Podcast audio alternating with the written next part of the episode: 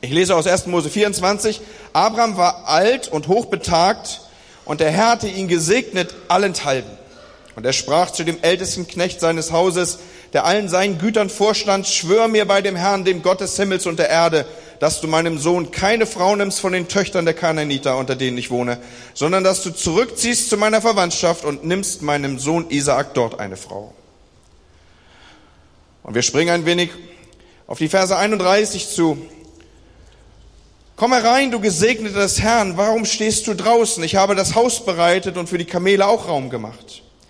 Da führte er den Mann ins Haus und zäumte die Kamele ab und gab ihm Stroh und Futter, dazu auch Wasser zu waschen seine Füße und die Füße der Männer, die mit ihm waren, und man setzte ihm Essen vor und er sprach, ich will nicht essen, bis ich zuvor meine Sache vorgebracht habe. Er sprach, ich bin Abrahams Knecht und der Herr hat meinen Herrn reich gesegnet, dass er groß geworden ist und hat ihm Schafe und Rinder und Silber und Gold und Knägte und Mächte, Kamele und Esel gegeben. Dazu hat Sarah, die Frau meines Herrn, einen Sohn geboren, meinem Herrn in seinem Alter, dem er alles gegeben hat, was er hat. Und mein Herr hat einen Eid von mir genommen und gesagt, du sollst meinem Sohn keine Frau nehmen von den Töchtern der Kanaaniter, sondern zieh zu meines Vaters Haus, zu dem Geschlecht, das meines ist Dort nimm meinem Sohn eine Frau. Und er sprach zu meinem Herzen. Und ich aber, ich sprach zu meinem Herrn, wie wenn das Mädchen nicht folgen will. Dann sollst du deines Eides ledig sein. So kam ich heute zum Brunnen und sprach, Herr, du Gott Abrahams, meines, meines Herrn, hast du Gnade zu meiner Reise gegeben, auf der ich bin? Siehe, so stehe ich hier bei dem Wasserbrunnen. Wenn nun ein Mädchen herauskommt, um zu schöpfen, und ich zu ihr spreche, gib mir ein wenig Wasser zu trinken aus deinem Krug, und sie sagen wird, trinke du, ich will deinen Kamelen ausschöpfen, das sei dann die Frau, die der Herr dem Sohn meines Herrn beschert hat. Und ehe nun diese Worte ausgeredet waren in meinem Herzen, siehe, da kommt Rebekka heraus mit einem Krug auf ihren Schultern und geht hinab zum Brunnen und schöpft. Da sprach ich zu ihr, gib mir zu trinken. Und sie nahm eilends den Krug von ihren Schultern und sprach, trinke und deine Kamele will ich auch tränken.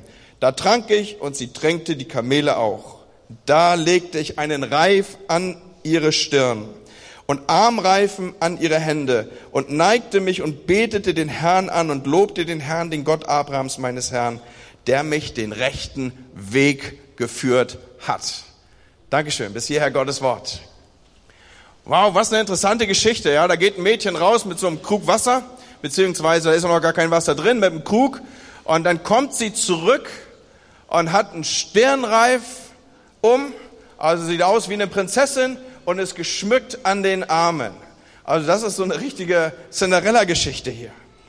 Aber ich will gar nicht so sehr auf Cinderella abstellen, sondern ich möchte uns viel mehr in Erinnerung rufen, wir sind mitten in der Adventszeit. Es weihnachtet an allen Ecken und Enden. Ich habe mich äh, diese Woche über den Weihnachtsmarkt gekämpft, weil ich habe so einen favorisierten Wurststand da zieht's mich immer hin. Meine Frau meint, ich stink danach fürchterlich nach Knoblauch, aber ich, ich kann's nicht lassen. Ich muss genau diesen Stand mindestens einmal in der Adventszeit erreicht haben. Und dann hatte ich mir vorgenommen, ihn ein zweites Mal zu erreichen und das war dann der Tag, wo wegen Sturm alle Buden geschlossen hatten. So ist das manchmal. Was auch immer. Wir sind jedenfalls mittendrin. Und ihr Lieben, das ist auch gut so. Es ist schön, das, was wir hier abgebildet sehen. Es wird einem warm ums Herz und sicher nicht nur mir, wenn Kerzen angezündet werden oder wenn man aus stürmischem Wind, wie wir es dieser Tage hatten, hineinkommt in ein warmes Zuhause. Und vielleicht hat der ein oder andere tatsächlich schon Kekse gebacken und äh, er möge mir das anzeigen. Vielleicht bin ich zufällig in der Gegend. So, ähm, die Adventszeit, sie ist voll von, von Bräuchen. Man singt Lieder, Heute Morgen wurde schon eins zitiert, die man sonst nicht so über das Jahr hindurch singt. Und nächsten Sonntag werden übrigens unsere Senioren ein Adventssingen gestalten hier und jedermann ist dazu herzlich eingeladen, der diese saisonalen Lieder liebt und sie wieder singen möchte. Und es ist auch ein Lied gewesen, das mich heute Morgen zu dieser, diesen Versen, die ich uns gelesen habe, äh, inspiriert hat. Es ist ein Lied von Paul Gerhardt, einer der bekannteren Schreiber unserer Kirchenlieder und er hat eben auch Weihnachtslieder geschrieben und eines dieses, dieser Weihnachtslieder ist dieses Lied, wie soll ich dich empfangen und wie begegnen dir? Und es war dieses Lied, das mich zu diesem ungewöhnlichen Adventstext, den ich uns heute Morgen hier gelesen habe, inspiriert hat. Erinnert ihr euch an einen Ausschnitt, den wir gerade gelesen haben, der da hieß, komm herein, du Gesegneter des Herrn, warum stehst du draußen? Hier haben wir die Verbindung zu diesem Lied, wo dieses Lied seine Inspiration hernimmt. Und noch einmal darf ich uns das aufrufen. Der Hintergrund dieser Worte aus dem ersten Mose ist eben die Suche Abrahams, eine Frau für seinen Sohn Isaak zu finden. Und es soll eine Braut aus seiner Verwandtschaft sein. Also etwas, wo eine Ähnlichkeit da ist. Und wir haben davon gelesen, wie Abraham seinen Knecht, den Eliezer, den Ältesten seines Hauses, der alles verwaltet, das ist die Information aus Vers 2, was er hatte, zu sich ruft und ihn beauftragt, geh los und finde eine Braut für Isaak. Und jetzt zieht er los. Und was ist das für ein Auftrag? Es führt ihn zurück in diese Verwandtschaft, von der ich hier spreche. 800 Kilometer sind zurückzulegen in damaligen Tagen. Eine, eine strapaziöse Reise. Und Eliezer weiß, dass er diesen Auftrag nur dann nachkommen kann, wenn Gott ihn führt und er wirklich nur dann jemand findet adäquat, wenn Gott Gnade gibt zu seiner Reise. Und so betet er und er verabredet mit Gott einen Test.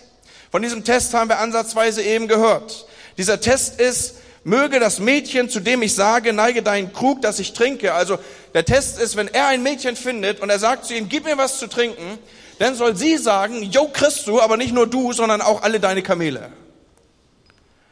Ist ein bisschen ungewöhnlicher Test. Das wäre jetzt nicht das erste, was euch eingefallen wäre, das glaube ich. Ja, obwohl es nahe rankommt an, an wenn wir es trans, transformieren würden in unsere Tage, dann ist das ungefähr so wie tank mir den Wagen voll. Äh, es ist ähnlich wertvoll mittlerweile heute, aber äh, wir gehen noch darauf näher ein, was das für eine Bedeutung hat. Und dann lesen wir weiter in Vers 15, wer das zu Hause nochmal nachlesen mag. Und es geschah, er hatte noch nicht ausgeredet, also die Gedanken waren noch gar nicht richtig formuliert. Da kommt eine fantastische Frau auf diesen Brunnen zu. Und jetzt beginnt dieser Test. Er drückt eben aus, dass er Durst hat. Und sie gibt genau die richtige Antwort. Sie sagt, ja, und nicht nur du sollst trinken, sondern auch deine Kamele. Aufmerksame Leser des Wortes Gottes wissen, dass er zehn Kamele dabei hatte. Und ich habe heute Morgen nochmal Wikipedia bemüht und habe nachgeschaut, was kann denn so ein Kamel an Wasser aufnehmen? Wer weiß das? Weiß ungefähr jemand, was so ein Kamel an Wasser aufnehmen kann? Das ist unglaublich. Da hinten ist eine Meldung, sag mal. Bitte? Ja, hintereinander, kein Problem. Also pass auf, ich will die Spannung gar nicht so stark aufrechterhalten. Ein Kamel kann bis zu 150 Liter Wasser aufnehmen mit einmal trinken. Und das Irre ist, die können innerhalb von 10 Minuten 100 Liter Wasser einschlürfen. Also das ist so ein, so, ein, so ein gewaltiger Wasserstaubsauger. Also das würde der bremischen Feuerwehr bei Überflutung zur Ehre gereichen, so ein Teil. Ja, also man sollte tatsächlich überlegen, ob man statt dieser teuren Autos nicht irgendwie ein paar Kamele, paar Kamele mit sich führt. Das kann durchaus sein. So, und jetzt haben wir hier diesen Punkt, dass also sie anbietet, und in damaligen Tagen wusste man das einzuschätzen. Du, ich werde nicht nur dir zu trinken geben, ich werde auch alle deine Kamele mittränken. So, sie hat das vielleicht hochgerechnet, ich traue ihr das zu, mal so eben 1000 Liter Wasser durchzuführen hier. Und jetzt hat man so kleine Schöpfgefäße, aus denen man solcherlei Bedienung vornehmen muss. Könnt ihr euch ungefähr vorstellen, was die Frau jetzt hier anfängt zu leisten? Ich meine, man liest das so wild romantisch, ne? Ist irgendwie eine Frau und sie ist hübsch und sie kommt raus und hat so einen Kuck auf dem Arm. Da gibt's also auch Alabasterbilder, die kann man sich irgendwie in den Wintergarten stellen. Ja, ja, nur das war ja kein Standbild, sondern die fing jetzt richtig an zu arbeiten und jetzt waren Kamele zu tränken hier. Und ich kann mir gut vorstellen, dass das äh, nicht nur die Kombination, dass der Test klappte, sondern zudem eben auch noch jetzt hier die Kamele getränkt wurden, bei Eliezer überbordendes Glück auslöste. Und Rebecca, ihr habt den Namen schon vielleicht äh, längst erahnt oder mitgeführt, so ist ihr Name, sie ist hübsch.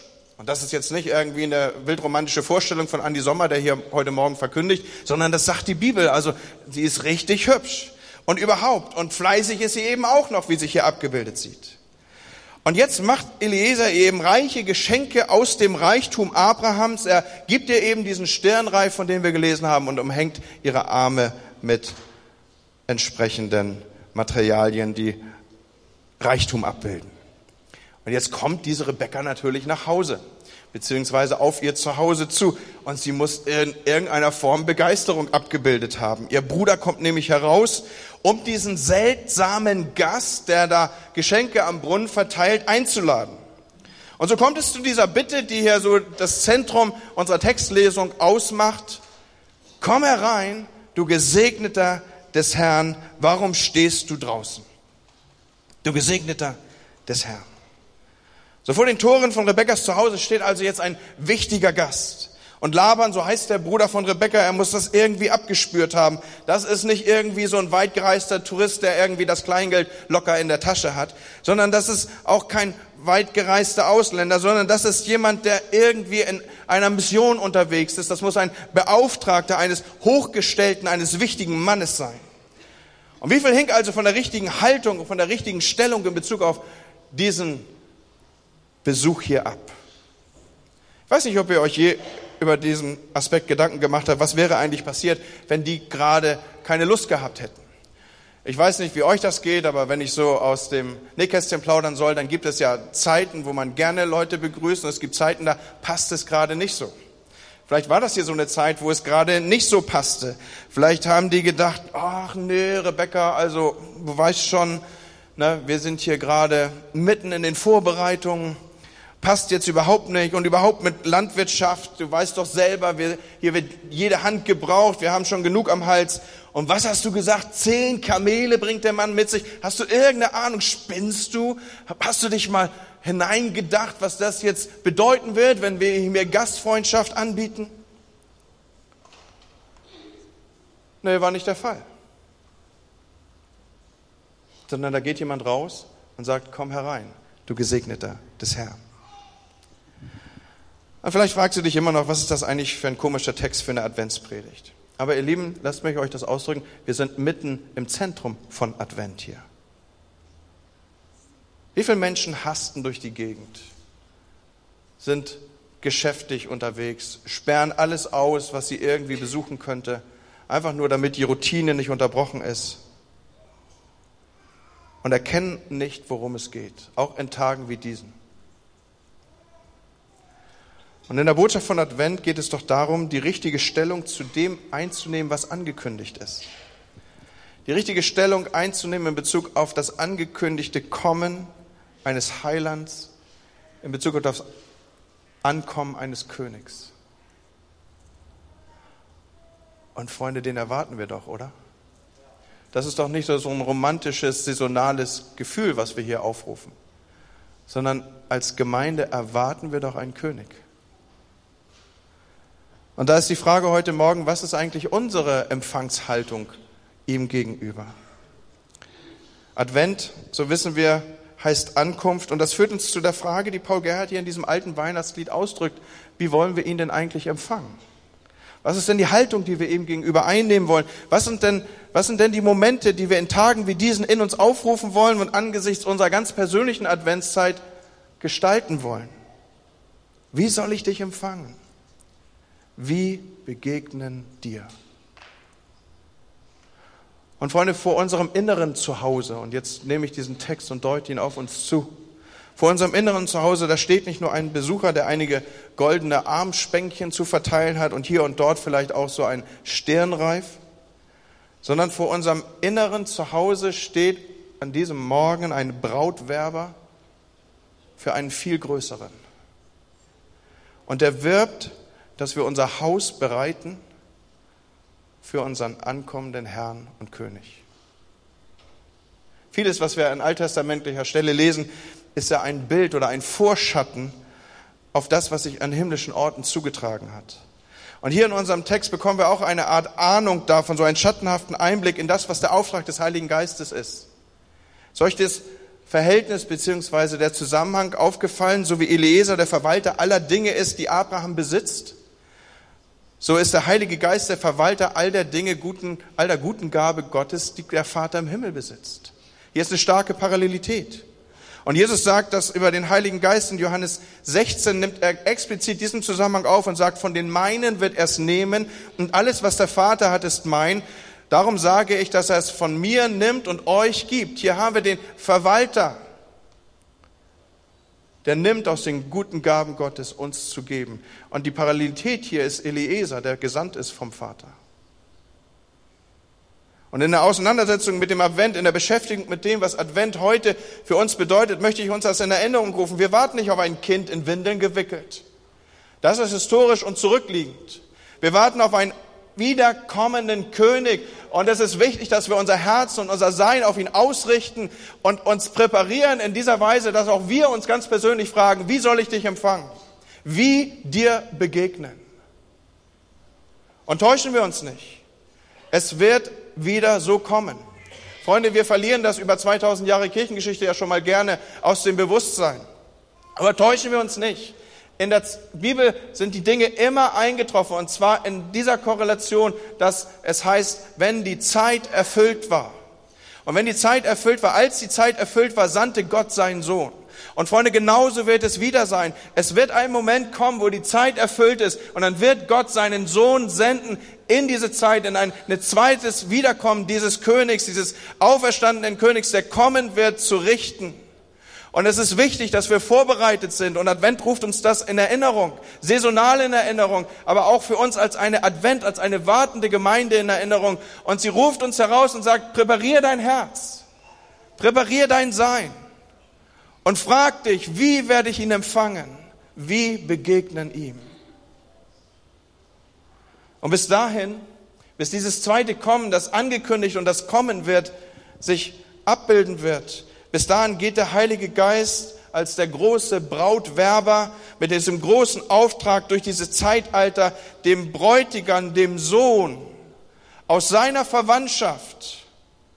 Erinnert euch, wir sind geschaffen nach seinem Bilde, ihm ähnlich, aus seiner Verwandtschaft ihm eine Braut zu bereiten. Versteht ihr die starke Symbolik, die Bildsprache der Bibel an dieser Stelle? Und so wirbt er bis heute. Und er sucht und wirbt und jeden einzelnen Menschen. Und ich will dir das mal sagen, du bist hier heute Morgen nicht zufällig, sondern das ist deine Botschaft, das ist deine Frage, wie soll ich ihn empfangen und wie begegnen dir? Der Heilige Geist arbeitet an deinem Herzen und erst wenn, wenn, wenn du eine Entscheidung getroffen hast, ich weiß nicht, ob ihr das zwischen den Zeilen mitlesen konntet oder diesen Aspekt wahrgenommen habt, erst wenn du eine Entscheidung getroffen hast, dann wird er frei sein von seinem Eid. Der Heilige Geist wird so lange an dir und an deinem Herzen arbeiten, bis du eine Entscheidung getroffen hast. Und er wirbt darum, dass du Braut des Bräutigams wirst. Du hast das Recht, Nein zu sagen. Das ist auch die Angst, die Eliezer mitführt. Was ist denn, wenn sie Nein sagt? Erinnert ihr euch an, Text, an den Textzusammenhang? Und dann ist die Antwort, du wirst frei sein von deinem Eid. Aber so lange wird Gott werben um dich und ist der Brautwerber in der Person des Heiligen Geistes unterwegs und sagt, willst du nicht kommen? Präparier dich. Wie wirst du ihn empfangen? Was wirst du tun? Und unser Schattenbild drückt es so aus, wenn aber die Frau dir nicht folgen will, dann bist du frei. 1. Mose 24, Vers 8. Gott wirbt um uns, Leute. Gott steht heute Morgen hier an dieser Stelle vor deinen inneren Herzensräumen und sagt, wie willst du mich empfangen? wie begegnen mir? Und da möchte ich uns auf unseren Text zurückführen, den wir hier miteinander betrachten. Und möchte, dass jeder Einzelne von uns und auch wir als Gemeinde uns so verhalten, wie wir es hier abgebildet sehen in diesem Text. Da wir dem Brautwerber oder dass wir dem Brautwerber und damit letztlich ja dem Bräutigam die Tür öffnen. Schaut mit mir nochmal in den Vers 29 hinein. Dort lesen wir, und Rebekka hatte einen Bruder. Und der hieß Laban. Und Laban lief rasch zu dem Mann draußen bei den Brunnen. Ich finde das so interessant, wie die Bibel hier umgeht mit den einzelgesetzten Vokabeln und Worten. Ich habe hier heute Morgen aus der Lutherbibel nach 1984 gelesen. Und das finde ich so klasse, was da steht. Laban lief rasch. Also so spricht ja heute kaum noch einer, ja? Laban lief rasch. Wisst ihr noch, was das ist? Rasch, rasch laufen? Also das ist ein äh, bisschen schneller als normal. Oder rasch heißt auch schnellstmöglich oder so, das schwingt zumindest damit, nicht langsam, nicht zögern. Also das schlendert nicht so ein Labern raus und sagt, ja, mal gucken, wer hier scharf ist auf die Rebecca. Sondern er läuft rasch raus. Er merkt, er spürt ab, da ist irgendwas Besonderes. Und die Bibel nimmt uns damit hinein und drückt das in diesen Worten aus. Lief rasch. Laban, der Bruder von Rebekka, lief zu dem Knecht Abrahams hinaus, ihn reinzuholen. Das war ein wirkliches Aufmachen. Das war ein, ein ganz helles, ein, ein waches, ein, ein, äh, ja, der, der, der war einfach angeknipst, versteht ihr, im positiven Sinne. Der wusste, jetzt kommt es drauf an und er lief raus. Und das, was jetzt kommt, ist total interessant. Hört mal, was er zu Eliezer sagt. Was, was sagt er zu dem Brautwerber? Eliezer wird hier nicht hineingebeten in irgend so eine weit entfernte Abstellkammer, in irgendeinen Nebenraum, sondern es heißt in Vers 31 im zweiten Teil, ich habe das Haus geräumt und für die Kamele auch Raum gemacht. Jetzt darf ich euch wieder mit hineinnehmen in das Bild der Kamele. Zehn Kamele, die brauchen doch ein wenig Auslauf. Also artgerechte Haltung führt zu größeren Räumen an dieser Stelle. Und das dürfen wir uns durchaus so vorstellen. Aber was ich hier so markant finde, ist, dass Laber nicht irgendwie ausdrückt, komm rein, wir werden schon Eckchen finden und in der kleinsten Hütte ist Platz am Tisch. Sondern was sagt er? Er sagt, ich habe das Haus geräumt. Und lass mich das bündeln. Kannst du empfinden, dass der Brautwerber des Bräutigams heute Morgen hier ist und um dein Leben wirbt? Dass er vor dir steht und sagt, wie soll ich dich empfangen? Wie willst du mich empfangen? Wie begegnen? Und kannst du empfinden, dass er aufzeigt, und vielleicht ist das deine Situation, dass er sagt, Du, wie sieht es denn eigentlich aus mit deinem Haus? Kann es sein, dass du das räumen musst, dass da Dinge geräumt werden müssen, damit ich reinkommen kann? Ihr Lieben, das ist Advent. Darauf will uns das adventliche Geschehen einstellen. Ja, es wird ein König kommen. Und ja, dieser König ist der Bräutigam seiner Braut und ich bin seine Braut. Wir als Kirche sind seine Braut. Und um ihn wirklich empfangen zu können, ist es nötig, uns heute Morgen zu fragen, wie sollen wir das tun, Herr? Und vielleicht ist eine Antwort auf diese Frage, dass wir das Haus räumen, im übertragenen Sinne, dass wir die Räume aufmachen, dem wiederkommenden König. Und dass wir die Bitte von Laban zu unserer Bitte machen, komm herein.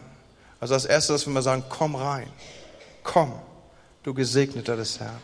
Und das Zweite, da wo wir ihn reinbitten, dass wir das mit der Bereitschaft umkleiden und ich räume auch das Haus auf. Du darfst dich hier bewegen. Und so münde ich in drei zentrale Fragen an diesem Morgen. Die erste ist, wenn du dir bewusst machst, dass der wiederkommende König jetzt kommen würde, gibt es Teile deines Hauses, die du räumen musst, wo du Sorge haben musst, dass er manchen Raum betritt, den er besser nicht sehen würde? Eine zweite Frage, die sich daran anschließt, beziehungsweise die in Verbindung damit steht, ist die, hast du ihn überhaupt schon hereingebeten, schon mal angesprochen, komm herein? Stehst du vielleicht in der Tür und bist noch nicht zur Seite gegangen, dass er durchschreiten könnte?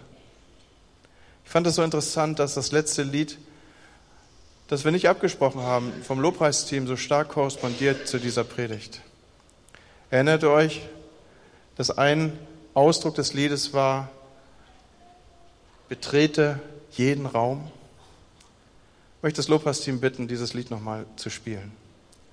Und lass es mal die Zeit sein, in der du dein Herz diese Dinge fragst. Gibt es was aufzuräumen? Gilt es, die Tür aufzumachen? Habe ich vielleicht noch nie gebeten, reinzukommen? Leute, das ist Advent. Lasst uns das nicht so romantisch an uns vorüberperlen lassen, sondern Advent meint, ich bereite mich auf das vor, was kommt. Und es kommt etwas. Die Ankunft des Königs ist verheißen. Und wenn die Zeit erfüllt ist, wird er kommen. Die Frage ist, wie wird er dich vorbereitet finden? Amen.